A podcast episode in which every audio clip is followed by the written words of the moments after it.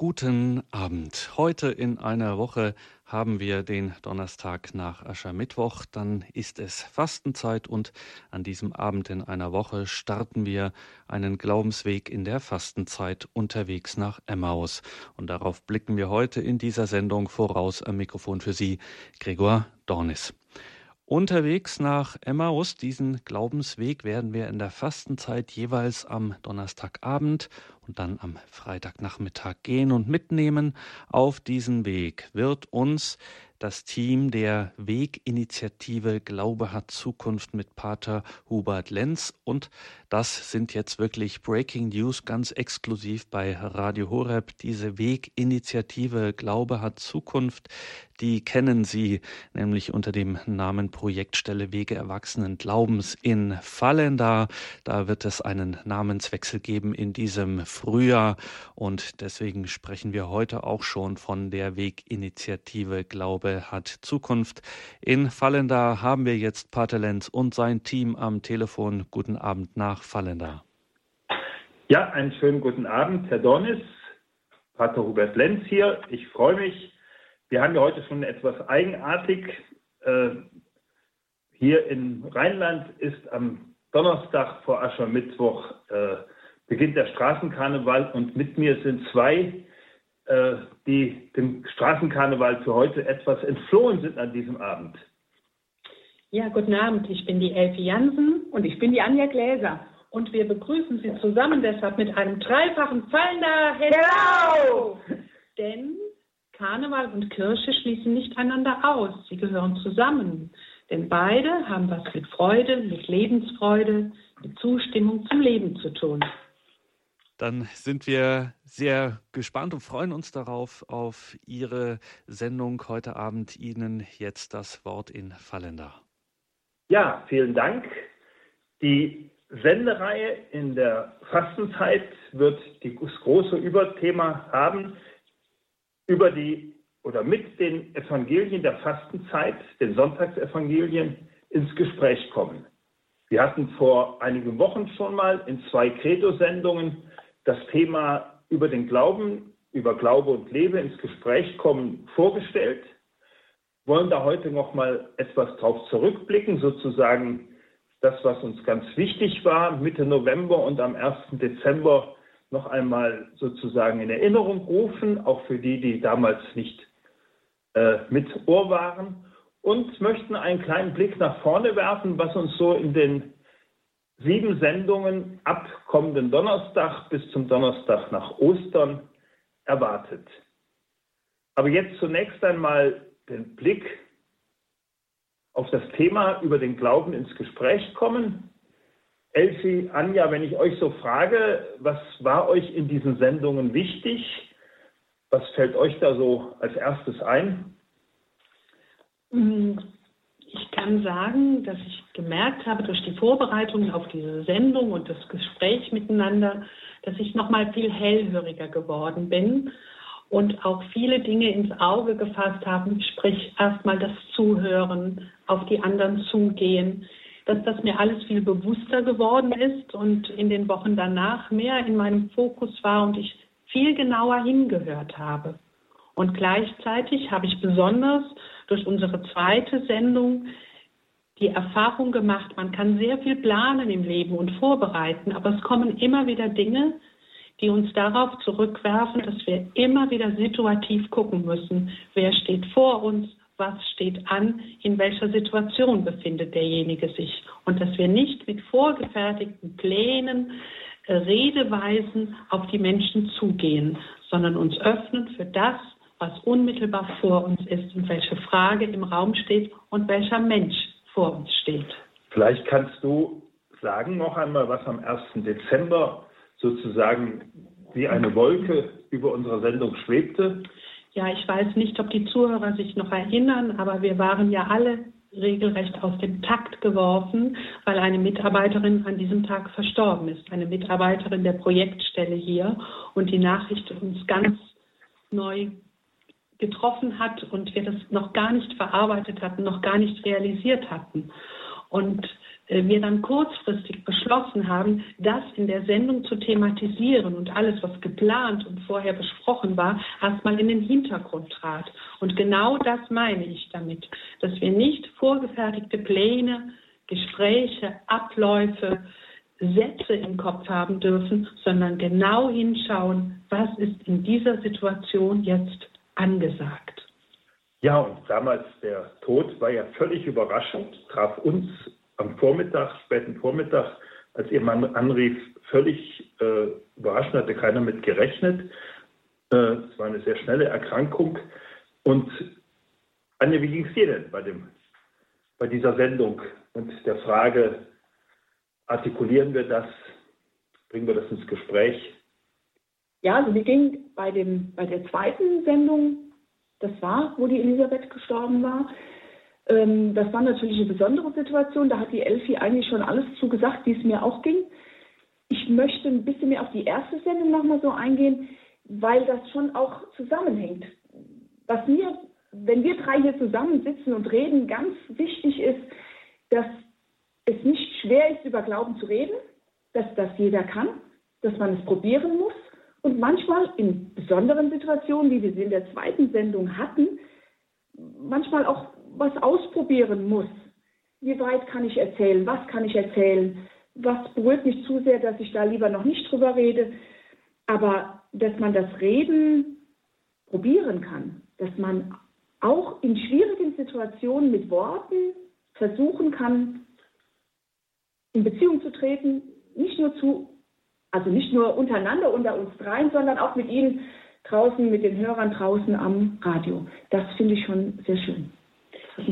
Ja, und äh, ich möchte eigentlich noch dazu fügen, dass mir auch jetzt in den Wochen danach besonders aufgefallen ist, dass oft auch der Gesprächseinstieg gar nicht erstmal die persönliche Glaubensbotschaft oder Glaubenskommunikation ist, sondern dass es oft auch entsteht über Konflikte, die es mit der Kirche, mit der Institution Kirche gibt und da oft Beschwerden hervorgebracht werden, Dinge, die bemängelt werden und das aber so wie ein Anker ist, der geworfen wird, um dann in den persönlichen Bereich überzugehen, um dann von sich und vom Glauben zu sprechen. Oft wird es getrennt, es wird klar gesagt, mit der Kirche tue ich mich schwer, aber ich persönlich glaube an Gott.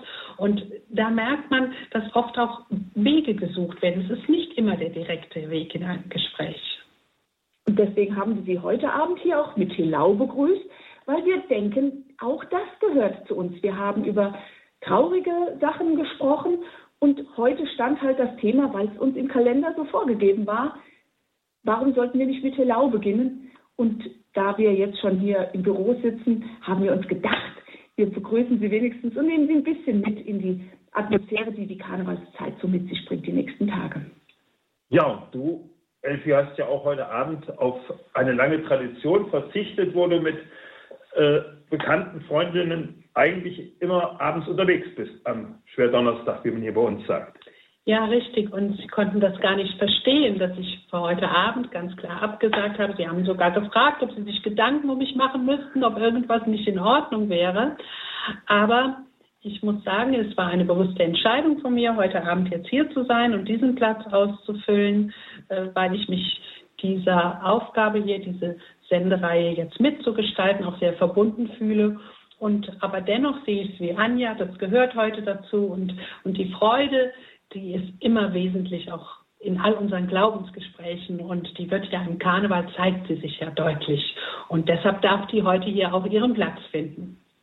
Wenn, wenn ich mich recht erinnere, hat Jesus es geschafft, an der Hochzeit zu Kana sieben Tage zu feiern. Und dann werden wir als gute Christen es doch vielleicht auch schaffen, die nächsten paar Tage hier mal zu feiern und dann den Aschermittwoch auch zu begehen. Ja, und dann auch gut in die Fastenzeit zu starten, denn es ist ja bewusst, dass diese Zeit, diese ausgelassene Zeit des Tanzen, Singen und Feierns und einander treffen und fröhlich sein und, und gutes Essen und gutes Trinken, das gehört dazu, bevor wir uns dann auf den Weg nach Ostern machen, in die Fastenzeit. Genau, und Jesus hat uns das vorgemacht, das wird gehen. Ich bewundere den dafür sehr. Ich habe es nämlich noch nicht geschafft, sieben Tage, oder ich weiß nicht, wie lange eine Hochzeit zu Kana gedauert hat. Ähm, aber die kommen mir sehr lange vor. Und für uns Christen ist das auch mal ganz gut, wenn wir uns im Lachen üben. wir haben in letzter Zeit, wenn man so die Nachrichten guckt, wenig zu lachen gehabt und man darf ruhig ein bisschen lachen und Freude haben. Und wenn Sie heute bei uns hier zuhören, dann würden wir Ihnen das gerne vermitteln. Ja, und ich denke, da kommt noch etwas dazu. Äh, schmunzeln und sprechen. Manchmal bekommen ja Gespräche über den Glauben einen belastenden Ernst.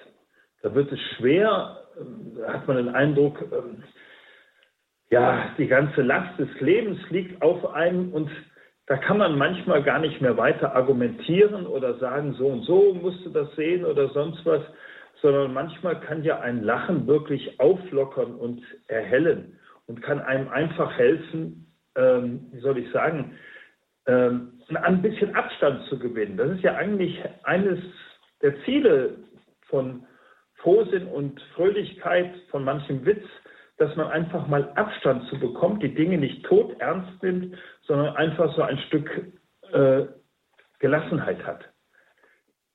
Einfach so auf einen Abstand gewinnen zu dem, was einem äh, vielleicht im Augenblick schwer auf der Seele liegt und da mit neuen Augen drauf zu sehen.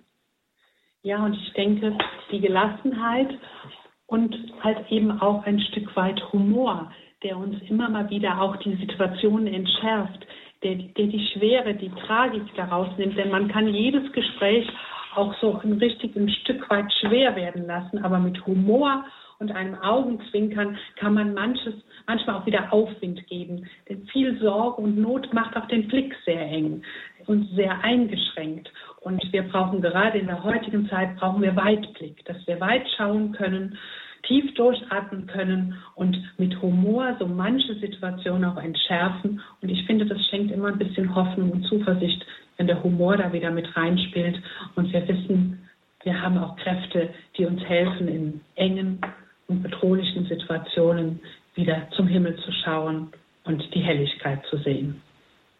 Ich habe da eine kurze Geschichte gebracht, die, die finde ich so schön. Ich würde sie Ihnen gern kurz vorlesen, weil ich kann schlecht Witze erzählen und deswegen muss ich sie Ihnen vorlesen. Also eine Nonne bleibt mit ihrem alten Opel irgendwo auf dem Land liegen. Kein Benzin mehr. Sie macht sich auf den Weg, um Benzin aufzutreiben. Bei einem einsamen Haus wird ihr geöffnet. Der alte Mann sagt, dass er wohl Benzin in einem Fass habe, aber nichts, um es zu transportieren. Schließlich findet er einen Nachttopf und füllt ihn mit Benzin. Die Nonne macht sich damit auf den Weg.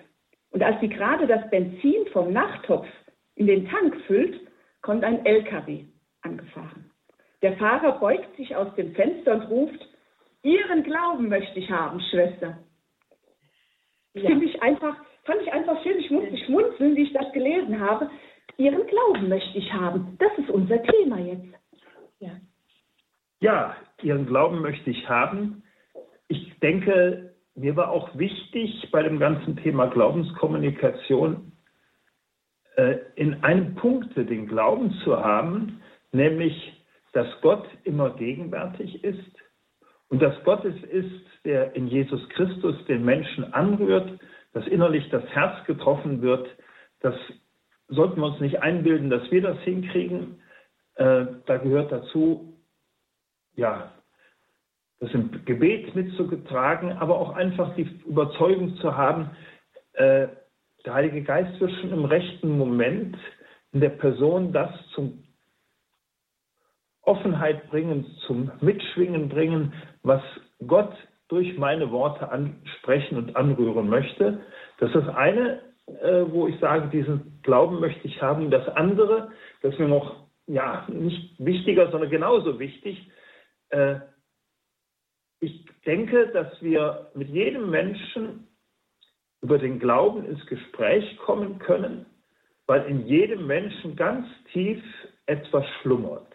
Wenn es stimmt, dass jeder als Abbild Gottes geschaffen ist, dann kann das ganz tief vergraben sein, so wie dieser Schatz im Acker. Äh, und das ist ja die Situation von vielen, vielen Menschen. Aber ich denke, man findet immer wieder den Zugang zu Möglichkeiten, das zu, anzuhören, zu wecken und wenn nicht heute, dann vielleicht in zwei Jahren.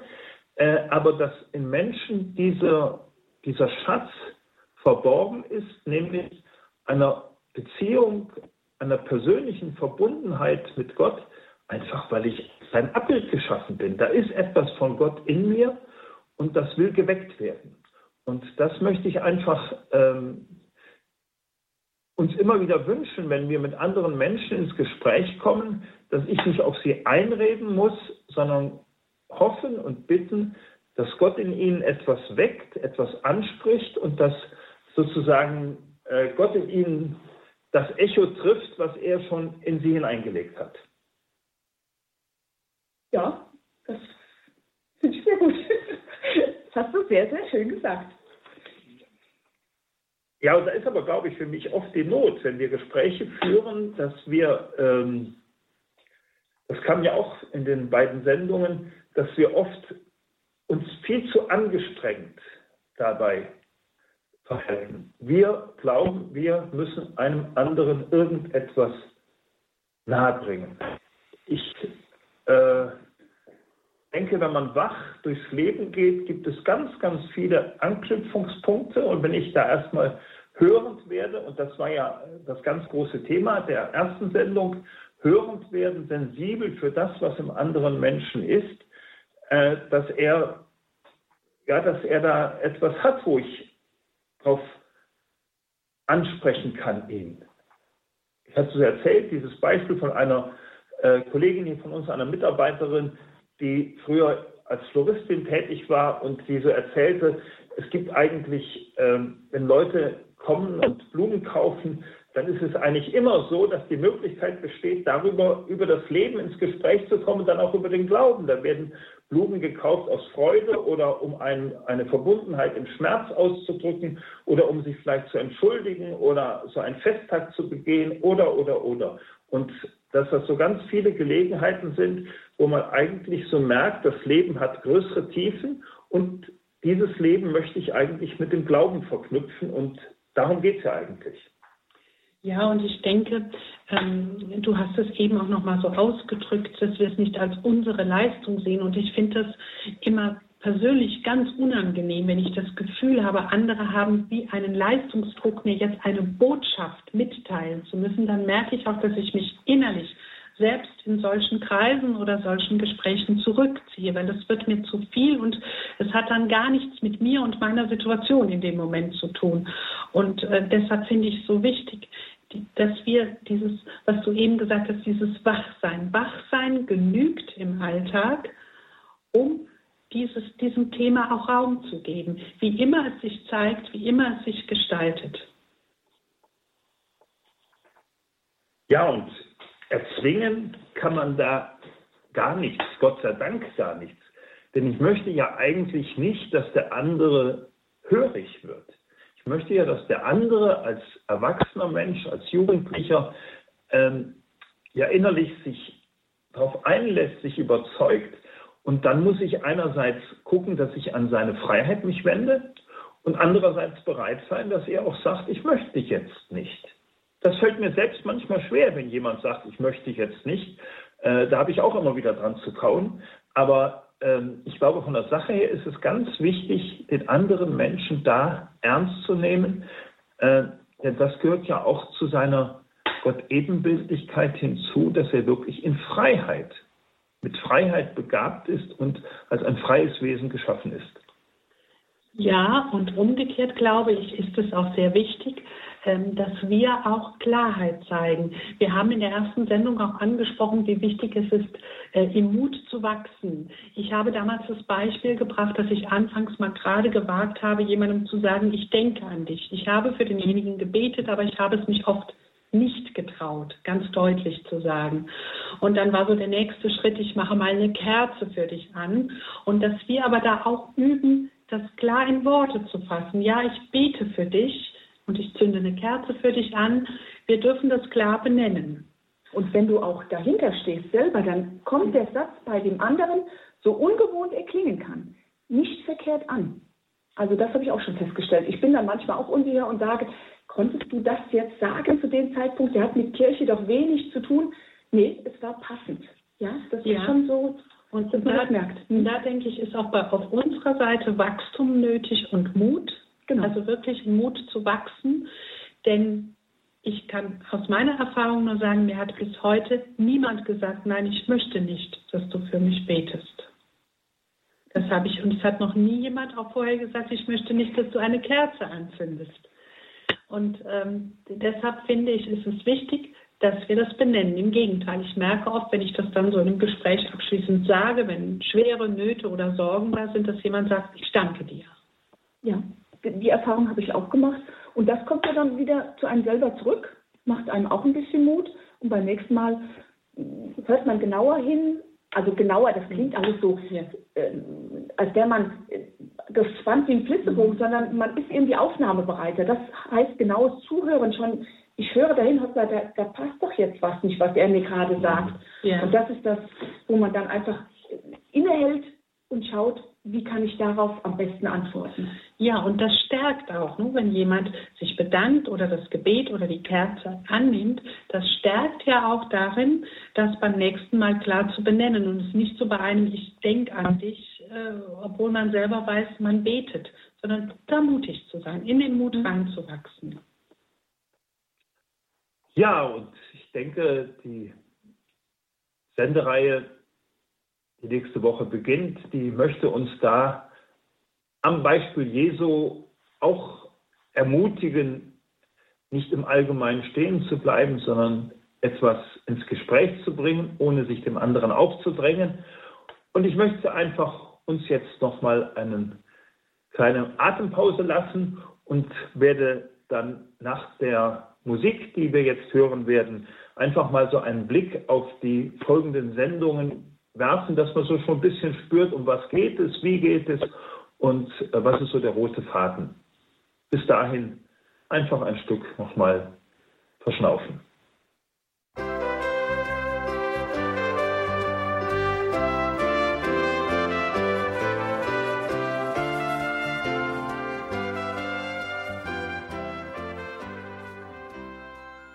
Ich möchte Sie einfach einladen, wir sind ja zu dritt hier, Frau Anja Gläser und Frau Elfe Jansen, äh, dass ich jetzt, wir haben eben nochmal einen Blick zurückgeworfen auf die beiden Sendungen und etwas auf die, den Frohsinn und den Karneval äh, Bezug genommen. Ich möchte einfach einen Blick werfen auf die nächsten sieben Sendungen, die jeweils an dem Donnerstag und nochmal wiederholt am Freitag Nachmittag vor der äh, vor dem jeweiligen Fastensonntag beziehungsweise äh, dann nach dem äh, Ostersonntag äh, sein werden. Also die meisten Sendungen sind immer in der Woche zuvor, weil wir die Erfahrung gemacht haben, dass es gut ist, sich einfach zunächst mal in Ruhe mit den Texten zu befassen, dann vielleicht am Sonntag im Gottesdienst darüber die Predigt zu hören oder manchmal auf Radio oder Fernsehen äh, etwas Entsprechendes mitzuverfolgen. Und unser ganz großer Wunsch ist, oder unser Traum, dass man vielleicht auch mit anderen Menschen, die man hat, sei es in der Familie, im Bekanntenkreis, in der Gemeinde, in Gruppen, die da sind, äh, die Möglichkeit wahrnimmt, du, darüber könnte man ins Gespräch kommen. Auch darüber, was wir jetzt hier miteinander so bedenken. Wir werden immer zu dritt sein. Die Konstante äh, wird meine Person sein, dass ich jeweils mit dabei bin. Und dann sind wir äh, immer ein Zweierteam. Frau Jansen und Frau Gläser sind die Hälfte der Zeit dabei und die andere Hälfte gibt es zwei andere äh, Gruppen, die mit mir zusammen diese Sendung gestalten werden, wo wir selbst auch immer wieder über das Thema Glaubenskommunikation und über das Evangelium mit dem Thema, wie hat Jesus eigentlich hier Gespräch geführt oder wie hat er es nicht geführt, in welche Fallen ist er vielleicht nicht hereingefallen, wo wir darüber ins Gespräch kommen möchten.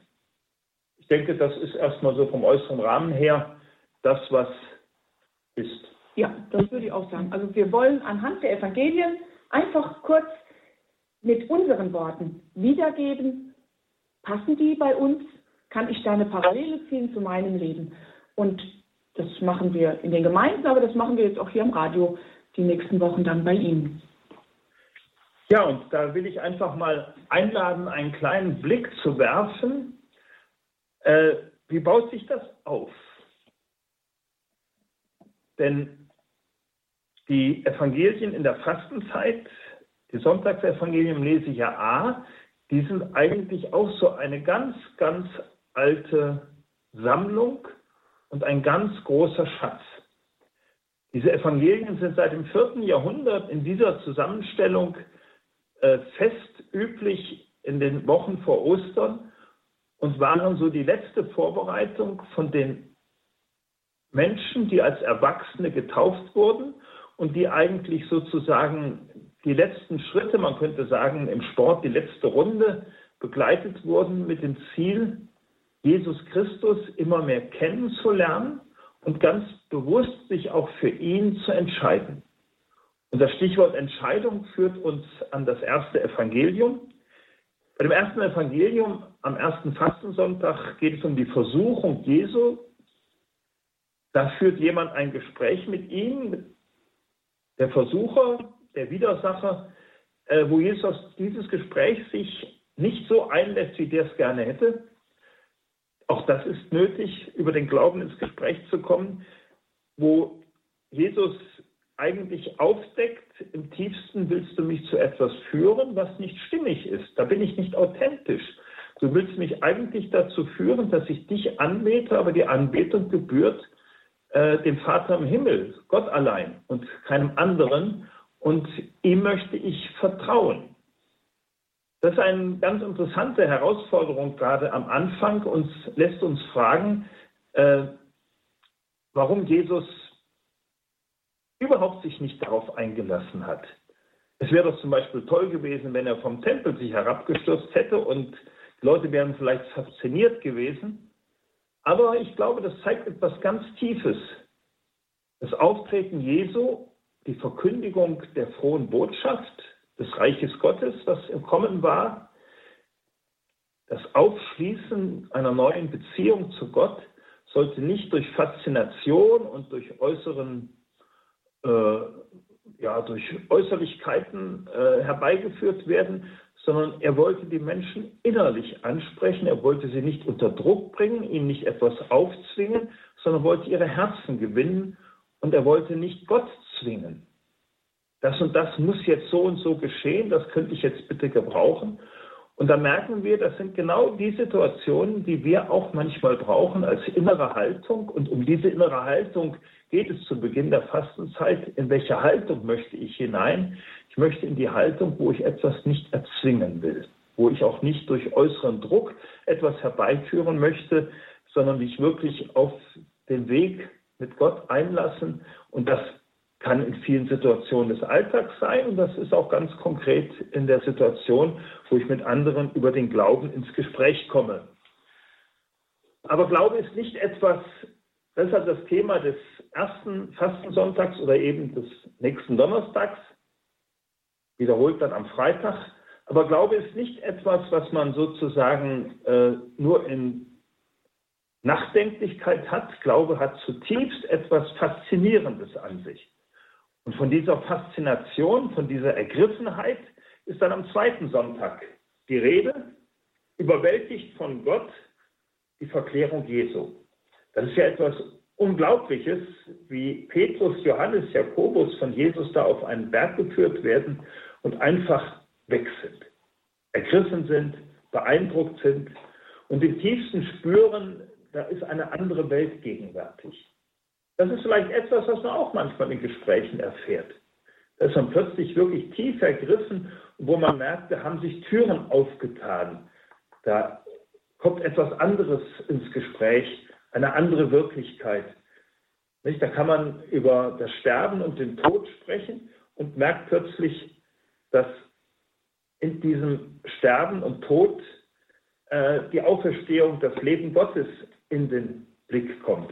Also das ist so die, die ersten zwei äh, Evangelien, die uns ja herausführen möchten, sozusagen aus dem Alltag und ganz bewusst mit dem Kern in Verbindung bringen, aber auch eben über diesen Kern ins Gespräch kommen. Darf ich dich kurz stören? Ich finde nicht, dass sie uns aus dem Alltag herausführen, sondern sie verknüpfen uns, unseren Alltag, mit dem Glauben.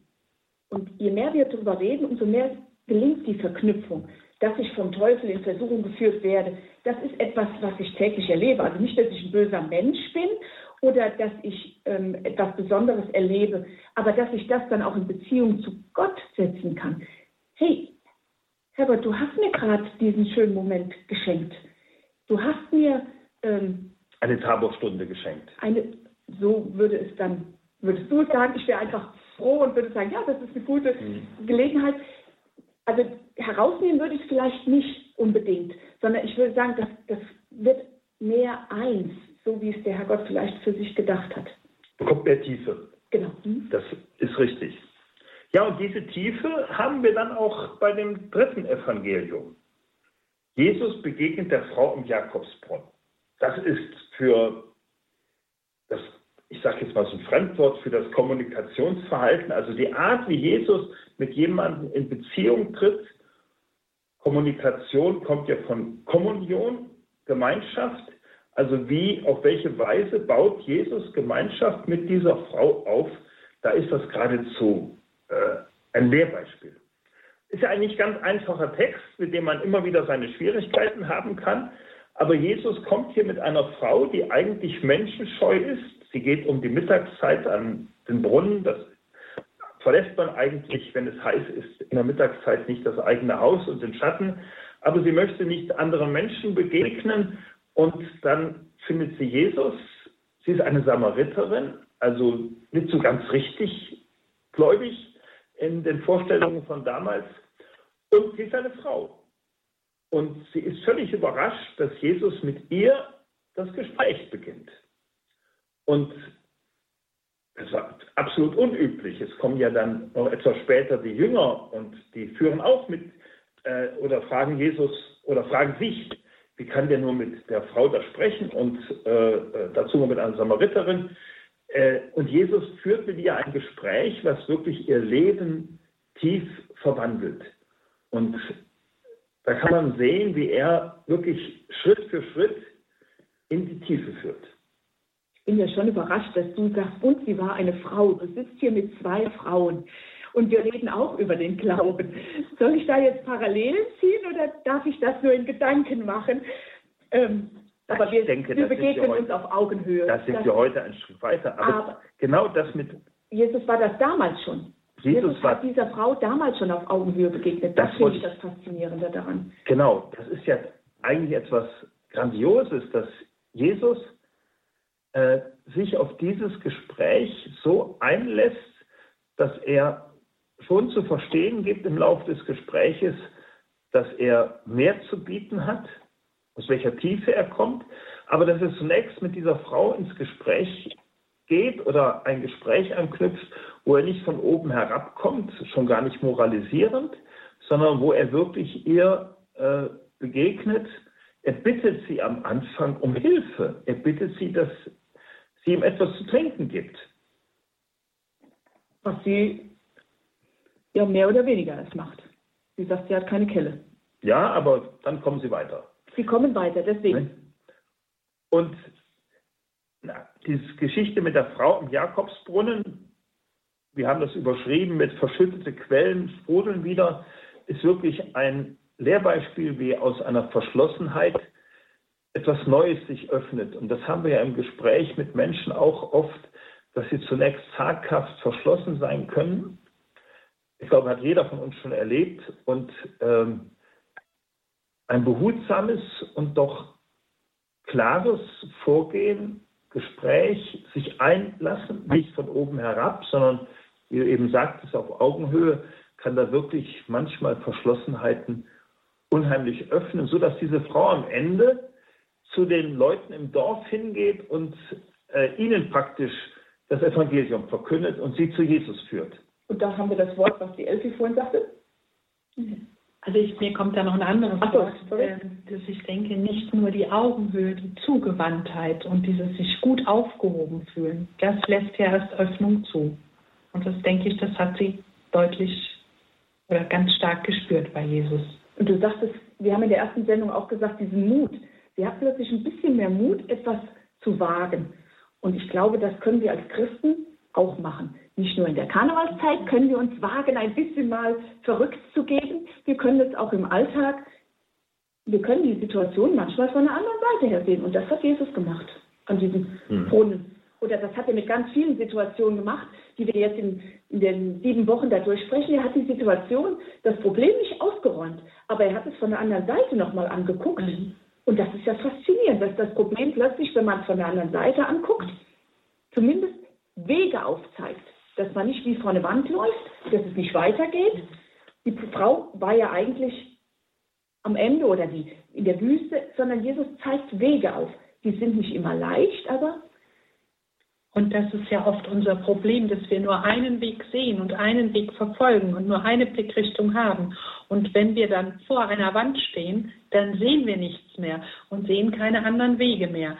Und da muss ich sagen, äh, dass ich da finde, dass das an dieser Stelle so ganz deutlich wird. Mhm. Und damit sind wir eigentlich so ein fester Blickwinkel oder nur eine Sicht haben, äh, sind wir schon bei dem vierten Fastensonntag. Jesus heilt einen Blinden.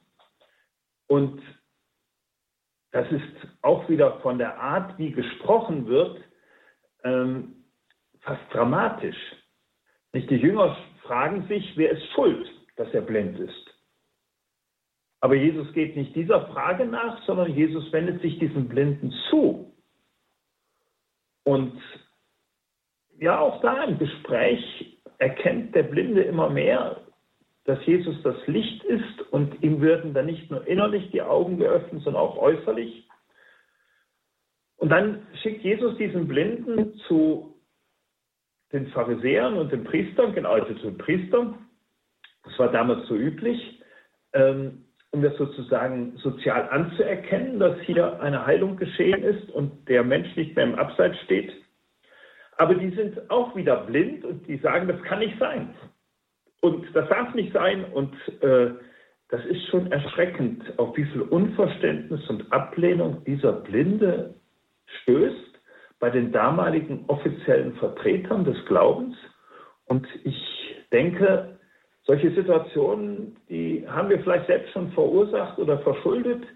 Ähm, die, denen sind wir begegnet, denen sind andere begegnet, wo man immer wieder sich, glaube ich, ähm, den Spiegel, dieses Evangelium als Spiegel vornehmen muss, wie ist mein Kommunikations-, mein Gesprächsverhalten, äh, wende ich mich dem Menschen wirklich zu in ihrer Not oder rede ich sozusagen von oben herab, nicht mit ihm, sondern über ihn? Äh, ich denke, da hat jeder von uns immer wieder äh, Bedarf, sich da neu von Jesus die Augen öffnen zu lassen. Und im fünften Gespräch oder am fünften äh, Fastensonntag äh, wieder eine grandiose Begegnung. Jesus mit den Schwestern des Lazarus, der Lazarus verstorben. Und diese Schwestern, die werden auch geführt. Und zwar von Jesus dahin geführt, dass sie nicht nur Bescheid wissen, ja, ich glaube an die Auferstehung, sondern dass sie wirklich erfahren in der Begegnung mit Jesus, ich bin die Auferstehung. Vertraust du dem? Vertraust du, dass ich die Macht habe über den Tod und dass der Tod nicht das letzte Wort hat?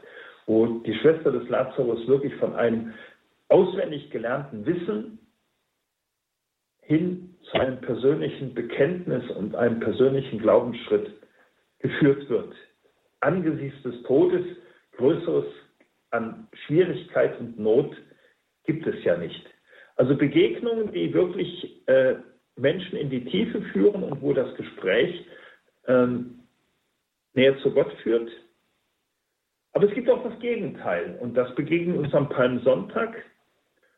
Aus dem Palmsonntagsevangelium, was ja die Passionsgeschichte ist, haben wir die Stelle herausgenommen, wo beim Abendmahl die Jünger fragen, als Jesus sagt, einer von euch wird mich verraten, da fragen sie, und zwar einer nach dem anderen, bin ich es? Das ist ja ein ganz erschreckender Satz. Erschreckend deshalb, weil er so grundehrlich ist. Jeder hält es für möglich, dass er Jesus ver verrät. Dass er nicht mehr mitmacht, dass er sich abwendet. Also in jedem Herzen war das bereits geschehen. Und die Art, wie Jesus damit umgeht, ist schon beeindruckend, nämlich er lässt sich nicht davon abbringen, trotz allem zu ihnen Ja zu sagen. Denn anschließend kommt die Einsetzung der Eucharistie, mein Leib und mein Blut für dich, für euch. Also, wo man auch wieder merkt, das muss ihm ja wahnsinnig unter die Haut gegangen sein. Allein diese Gesprächssituation, aber wo er sich von seinem inneren Wohlwollen und seiner Bereitschaft zur Hingabe von dieser Verschlossenheit oder diesem Zaudern überhaupt nicht beeindrucken lässt, sondern ich bleibe dir treu und ich gebe mich für dich dahin. Das ist ein ganz konkretes Beispiel, Elfi für uns zwei. Wir haben auch gezaudert vor der ersten Sendung hier im Radio und sind jetzt eigentlich ganz begeistert, wo wir merken, es macht uns Freude, über den Glauben zu reden. Sie hören uns zu, vielleicht finden Sie gute Zeit, es ist eine gute Zeit, uns zuzuhören. Vielleicht sind Sie äh, gut mit dabei. Uh, und das ist so unser Kontext, auch den wir hier wollen. Wir wollen Sie mitnehmen, dass Glaube etwas Gutes tun kann. Dass Glaube uns gut tun kann, auch, wie der Pater Lenz gerade sagte, wenn wir selber gar nicht so von uns überzeugt sind. Kann das eigentlich klappen? Okay, ja. Und diese Zuversicht, die dahinter steckt, das ist etwas, warum, ich hoffe, das ist bei euch auch so, äh, warum wir hier sitzen. Warum wir sagen, ja, das trauen wir uns sogar im Radio zu sagen, öffentlich zu sagen. Ja, und dass wir erfahren, nicht nur hier in der Runde, sondern auch außerhalb, dass es bereichernd ist, über mhm. Glaube zu sprechen und ihn nicht nur für sich zu behalten und im stillen Kämmerlein Wege zu suchen, sondern sich zu öffnen, darüber zu sprechen, wie wir über viele andere Lebensbereiche auch sprechen. Das hatten wir auch in der ersten Sendung, haben wir da mehrfach schon drüber gesprochen. Es ist bereichernd, wenn wir damit in den Austausch mit anderen kommen. Ich habe ganz aktuell heute passiert, hoffe, meine Tochter sieht es mir nach. Mama, ich habe auf meinem Handy eine App. Da kannst du deinen Tod vorherbestimmen. Wie du stirbst. Oh, ich sage, Mensch, du bist zehn, das geht nicht.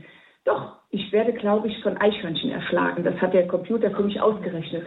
Was mich fasziniert hat, ist, es hat sie überhaupt nicht abgeschreckt, über ihren Tod mal nachzudenken, über ihr Ende. Wir haben da beide drüber gelacht.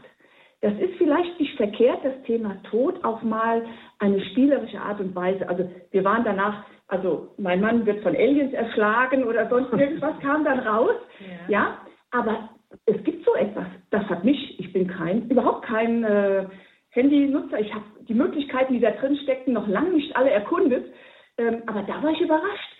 Das hat sie angesprochen, obwohl das Wort Tod drin vorkam. Und sie hat es genommen und gesagt, Mama, guck mal hier, und das musst du, und Fragen musst du beantworten. Und dann habe ich das gemacht und dann werde ich von Eichhörnchen erschlagen. Schon ein bisschen traurig, aber... Okay. Naja, das wird ja was. Ja, aber das war genau das, du bist darauf eingegangen. Du hast nicht gesagt, ach so ein Quatsch und, ne, und, und Tod und mit Eichhörnchen, was soll das alles? Du bist mit ihr in das Thema reingegangen, so wie sie dir es jetzt angeboten hat, mit dieser App, mit diesem Unwirklichen, dass die Eichhörnchen ja hier die Todesursache sind. Und das finde ich, das ist ganz praktisch das, was wir ganz am Anfang der Sendung besprochen haben, dass wir da hingehen, wo das angefragt ist. Ne? Und das war in dem Fall, dass du dich darauf eingelassen hast und sie nicht einfach damit hast stehen lassen und sagen, so ein Unsinn, das gibt es gar nicht. Ja, und dieses sich darauf einlassen, das erleben wir dann ja im letzten Evangelium. Da wird es das einzige Mal sein, wo die Sendung nach dem Gottesdienst ist, äh, weil es einfach an der Karwoche nicht passend ist, das äh, Emmaus-Evangelium, äh, der Weg Jesu mit den Emmaus-Jüngern äh, schon zu besprechen. Der Karwoche hat ein anderes Thema. Und ähm, da braucht man, glaube ich, gar nicht viel zu sagen. Die Emmaus-Geschichte ist beeindruckend, äh, wo man einfach spürt, was in denen abgeht, äh, wie sie sich verändern in diesem Gespräch. Brannte uns nicht das Herz, heißt es später von den Jüngern, wo sie darauf zurückblicken und wie diese Begegnung mit Jesus die beiden Jünger wirklich im tiefsten getroffen und verwandelt hat und aus einem Weg von Jerusalem und nichts mehr damit zu tun haben wollen, hin zu einem zurück und den anderen davon weitererzählen, wie es also sozusagen auch ihre, ihr Herz geöffnet und ihre Zunge gelöst hat. Ja, mit diesem Überblick, was die sieben Sendungen einen erwartet, ähm, war ja einfach eine kleine Kostprobe, äh, möchten wir einfach ein Stück Freude und Interesse wecken und sagen, auch das, das hat wirklich ganz viel mit uns, unserem Leben, unserem Gesprächsverhalten zu tun.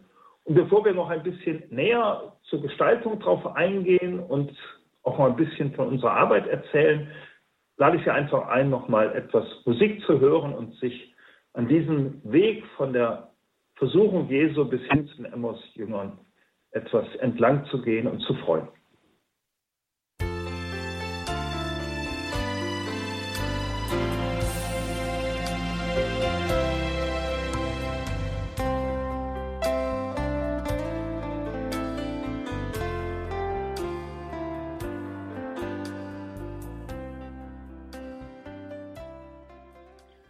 Ja, herzlich willkommen noch einmal. Ähm, auch wenn jetzt Fastnacht ist, ein Blick in die Fastenzeit hatten wir eben geworfen im äh, Teil vorher, wo wir die sieben Sonntagsevangelien bis zum Ostermontag kurz vorgestellt hatten, vom ersten Fastensonntag an.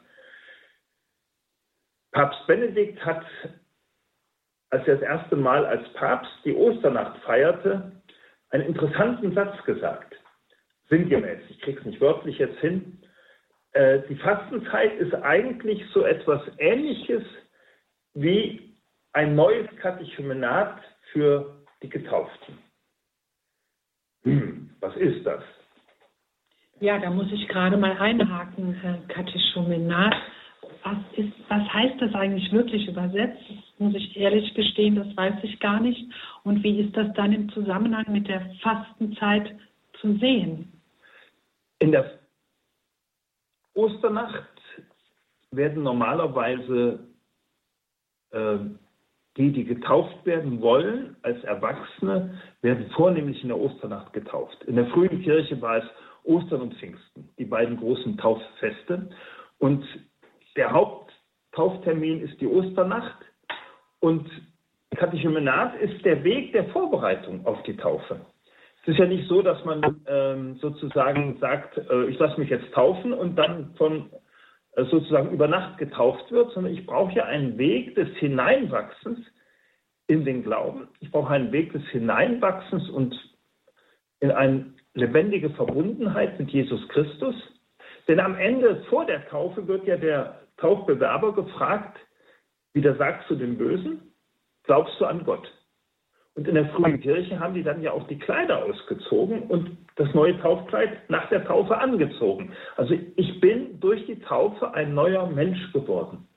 Und die Fastenzeit, das meinte Papst Benedikt äh, mit dieser Aussage, die Fastenzeit möchte uns, die wir schon getauft sind, die aller, allermeisten in Deutschland und in Österreich sind ja als Säuglinge getauft worden oder als Kleinkinder, möchte uns eigentlich einladen, man könnte auch sagen herausfordern, sozusagen als Erwachsene unsererseits ein bewusstes Ja dazu zu sagen, dass wir getauft sind. Ich glaube, das ist ein ganz wichtiger Punkt dass ich als Erwachsener irgendwann einmal, ob das mit 18 ist, ob das mit 25 ist, mit 40, 60 oder auch erst mit 80, dass ich ein ganz bewusstes Ja zu dem sage, was damals andere sozusagen für mich oder statt meiner gesprochen haben. Ja, ich glaube an Gott, ich glaube an die Auferstehung der Toten, das ewige Leben, an die Vergebung der Sünden, an die Gemeinschaft des Glaubens. Kommunikation hat ja ganz viel mit Gemeinschaft zu tun. Äh, und ich möchte darauf mein Leben bauen. Das ist ja die, äh, der Schritt, den die Taufbewerber in der frühen Kirche als praktisch hauptsächlich nur Erwachsene getauft wurden oder von denen auch die Kinder, äh, die denen gegangen sind. Denn die wussten, das kann sein, dass einem das das Leben kostet, aber ich baue darauf mein Leben, ich bin davon überzeugt. Und wir sind in der Osternacht ja jedes Jahr eingeladen, unser Ja-Wort zu erneuern, zu bekräftigen, zu sagen mit all dem, was im letzten Jahr geschehen ist, ich bleibe dabei oder ich sage noch tiefer Ja dazu. Und die Evangelien der Fastenzeit, die, der alte Weg war für die Vorbereitung auf die Taufe, kann auch für uns der Weg sein, zu einer Vorbereitung auf die Erneuerung des Taufbekenntnisses, auf die Bekräftigung des Taufbekenntnisses. Und deshalb fand ich das sehr schön, wie Benedikt gesagt hat, die Fastenzeit ist wie ein kleines Katechumenat oder ein neues Katechumenat für uns als Menschen, die schon getauft sind. Und bevor man sich auf diesen beschwerlichen Weg macht, der auch schon Spaß macht, hat er aber die Freude gestellt. Er hat nämlich die Fastnachtzeit davor gestellt. Nur um das nochmal in Erinnerung zu bringen. Also er hat nicht davon, ist nicht davon ausgegangen, dass die Menschen traurig damit beginnen. Er hat da irgendwas Schönes vorne hingestellt. Oder? Und die Weihnachtszeit, wenn ich mich so erinnere, die fällt in eine dunkle Zeit. Also die Menschen waren schon clever damals. Die haben schon gewusst, äh, wir brauchen etwas Helles, wenn es dunkel ist. Und wenn es der Glaube ist, der auch noch Sinn reinbringt. Nicht nur das Helle an sich für die Augen, sondern auch noch fürs Herz und für die Seele. Hey, das ist schon klasse gemacht, oder? Mhm. Für mich war das jetzt schon nochmal wichtig, äh, das mit diesem Katechumenat ähm, genauer jetzt zu erfahren, denn ich selbst habe die Osternacht nie so ganz unter diesem Aspekt gesehen. Das war für mich schon immer hm, die Auferstehung ähm, ich muss sagen, das wirft für mich jetzt da nochmal einen ganz neuen Blick drauf, auf diese Zeit und auf diesen Weg dahin. Mhm. Und das ist ja mit diesen Evangelien, die wir haben, die Möglichkeit, sich wirklich äh, sozusagen vertraut zu machen mit ähm, der Person Jesu, nochmal mit neuen Augen. Was heißt das? Er ist Heiland. Was heißt das? Verklärung, was heißt das, ins Gespräch kommen, die Frau am Jakobsbrunnen und sich darin immer wieder zu entdecken und zu sagen, so geht er mit mir auch um oder äh, wie der Blinde, ich habe ja auch meine blinden Flecken und manches Gespräch zeigt, äh, was ich da an blinden Flecken, Flecken habe und da möchte ich mich drauf einlassen. Und das ist das, was wir eigentlich auch in diesen Wochen ins Gespräch bringen möchten. Äh, wir uns heute als Erwachsene, als Männer als Frauen mitten im Leben, wir uns da auf diesen Weg begeben und auf ihn ja, einlassen. Und zu diesem Einlassen gehört einfach auch nicht totschweigen, sondern darüber sprechen.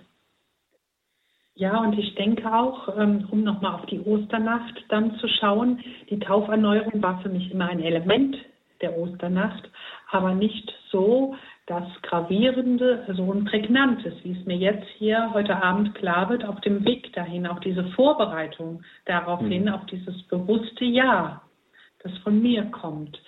Und äh, im Hinblick darauf äh, sehe ich jetzt auch diese ganzen Evangelien und der ganze Weg unter einem ganz anderen Gesichtspunkt. Und auch die Osternacht merke ich, die öffnet sich für mich Sie ist nicht nur das, was ich bisher dort gesehen habe und das eine Element, die Tauferneuerung, sondern ich sehe sie als etwas ganz Wesentliches. Also ich habe das Gleiche auch, das, was du da sagtest, das ist bei mir auch so. Es öffnet sich immer mehr.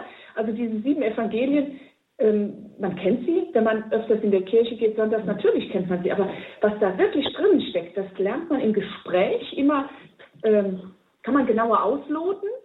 Und die Osternacht hat für mich eine Bedeutung, weil mein Kind da getauft wurde. Und da war für mich auf einmal klar, dieses neue Leben, da war diese Osternacht, das war jetzt nur die eine, aber okay, ähm, da war auch diese Tiefe drin. Da passiert jetzt etwas, das, was Jesus damals machte, das ist auch mit deinem Kind. Und das war unser erstes, das war schon, das war toll. Da habe ich eine Parallele mit dir. Auch meine erste Tochter ist in der Osternacht getauft worden und das war auch ein Erleben muss ich sagen, eine besondere Tiefe, wenn man mhm. nachts um halb zwölf im Kinderwagen durch Regenwald fährt, um dann dort ja. präsent zu sein. Das war für mich auch ein Geschenk, dass sie, ich wurde angesprochen, es war ein Geschenk für mich, dass das Kind in der Nacht getauft werden durfte. Und bei uns auch, der Pfarrer hat gefragt, ob ja. er das machen darf. Und das war eine Einladung, das war eine ganz positive Einladung. Und trotzdem braucht man dieses immer wieder drüber sprechen ja. in dieser Zeit, mhm. ähm, dass man da immer tiefer, also tiefer jetzt nicht, dass man da total vergeistigt wird, aber dass man da so ein Verständnis dafür immer mehr hat, Mensch, da, da macht dir der Herrgott ein Geschenk. Und das ist ja, denke ich, das, was wir in diesen Gesprächen in den nächsten Wochen bis nach Ostern eröffnen möchten. Welche Schätze, welche Geschenke sind da eigentlich verborgen, wie sich Jesus uns offenbart, immer mehr zu verstehen gibt und interessant ist eben, dass dieses immer mehr zu verstehen gibt, immer mit Gespräch verbunden ist. Und selbst äh, bei der Verklärung, die Jünger sprechen mit Jesus, die Jünger im Himmel meine ich, Mose und Elia, äh, die schweigen nicht und äh, singen nicht nur Halleluja, sondern die sprechen mit ihm. Und äh, das zeigt eigentlich ja, auch zum Himmel gehört das Sprechen und äh, nicht so wie der äh, Münchner im Himmel es darstellt, als sei das ganz langweilig, nur Halleluja singen und sonst wie. Das gehört auch dazu. ich möchte noch mal ganz kurz zurück ähm, wir haben dazu eben einen Glaubensweg, ähnlich diesem Weg, den die Kirche seit 1700 Jahren kennt, äh, auf die Taufe hin. Also ein Glaubensweg entwickelt vor einigen Jahren, gibt ein Begleittest dazu. Äh, es heißt unterwegs nach Emmaus und wer daran Interesse hat, kann das auch bestellen. Sei es, dass man bei uns hier in der Projektstelle anruft, 0261 6402 und dann 990. Und die andere Möglichkeit ist schlicht und einfach äh, im Internet www und dann glaube hat zukunft.de und wenn Sie dann unter, unterwegs nach Emmaus anklicken, dann finden Sie alles zu diesem Heft und auch die Bestellmöglichkeiten angegeben. Ja, ich denke, ich wiederhole es nochmal, 0261 6402 990 und www.glaube-hat-zukunft.de. Und wir möchten Sie einfach einladen, in den kommenden Wochen mit uns da ins Gespräch zu kommen. Vielleicht gibt es ja hier und dort die Interesse, die Möglichkeit, andere damit einzuladen oder einfach für sich alleine und an unserem Gespräch sozusagen mit Ohren und Augen und Herzen teilzunehmen. Dann darf ja. ich noch kurz ergänzen, dass wir das Ganze auch auf unserer Homepage im Infofeld zu dieser Sendung haben werden, im Tagesprogramm, also den Link auf die Homepage und auch die Telefonnummern. Und natürlich auch der Hinweis muss noch schnell sein.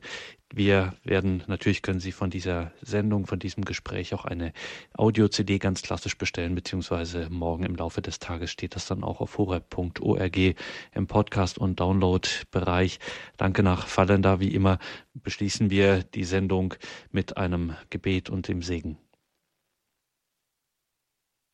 Ja, wollen wir bitten, dass uns die Freude am Glauben immer wieder geschenkt wird, dass wir die Kraft des Glaubens erfahren, in den kommenden Wochen das Gespräch suchen, im Gespräch mit den Evangelien der Fastenzeit Jesus Christus immer tiefer erkennen und ich bitte dich, Gott, dass du uns das segnest und deinen Heiligen Geist schenkst, uns, die wir es hier gestalten, uns in der Weginitiative, aber auch denen, die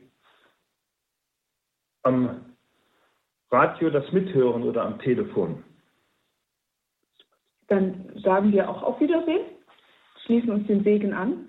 Und da heute Altweiberfastnacht ist, beschließen wir den Segen nochmal mit unserem Fallender Hello!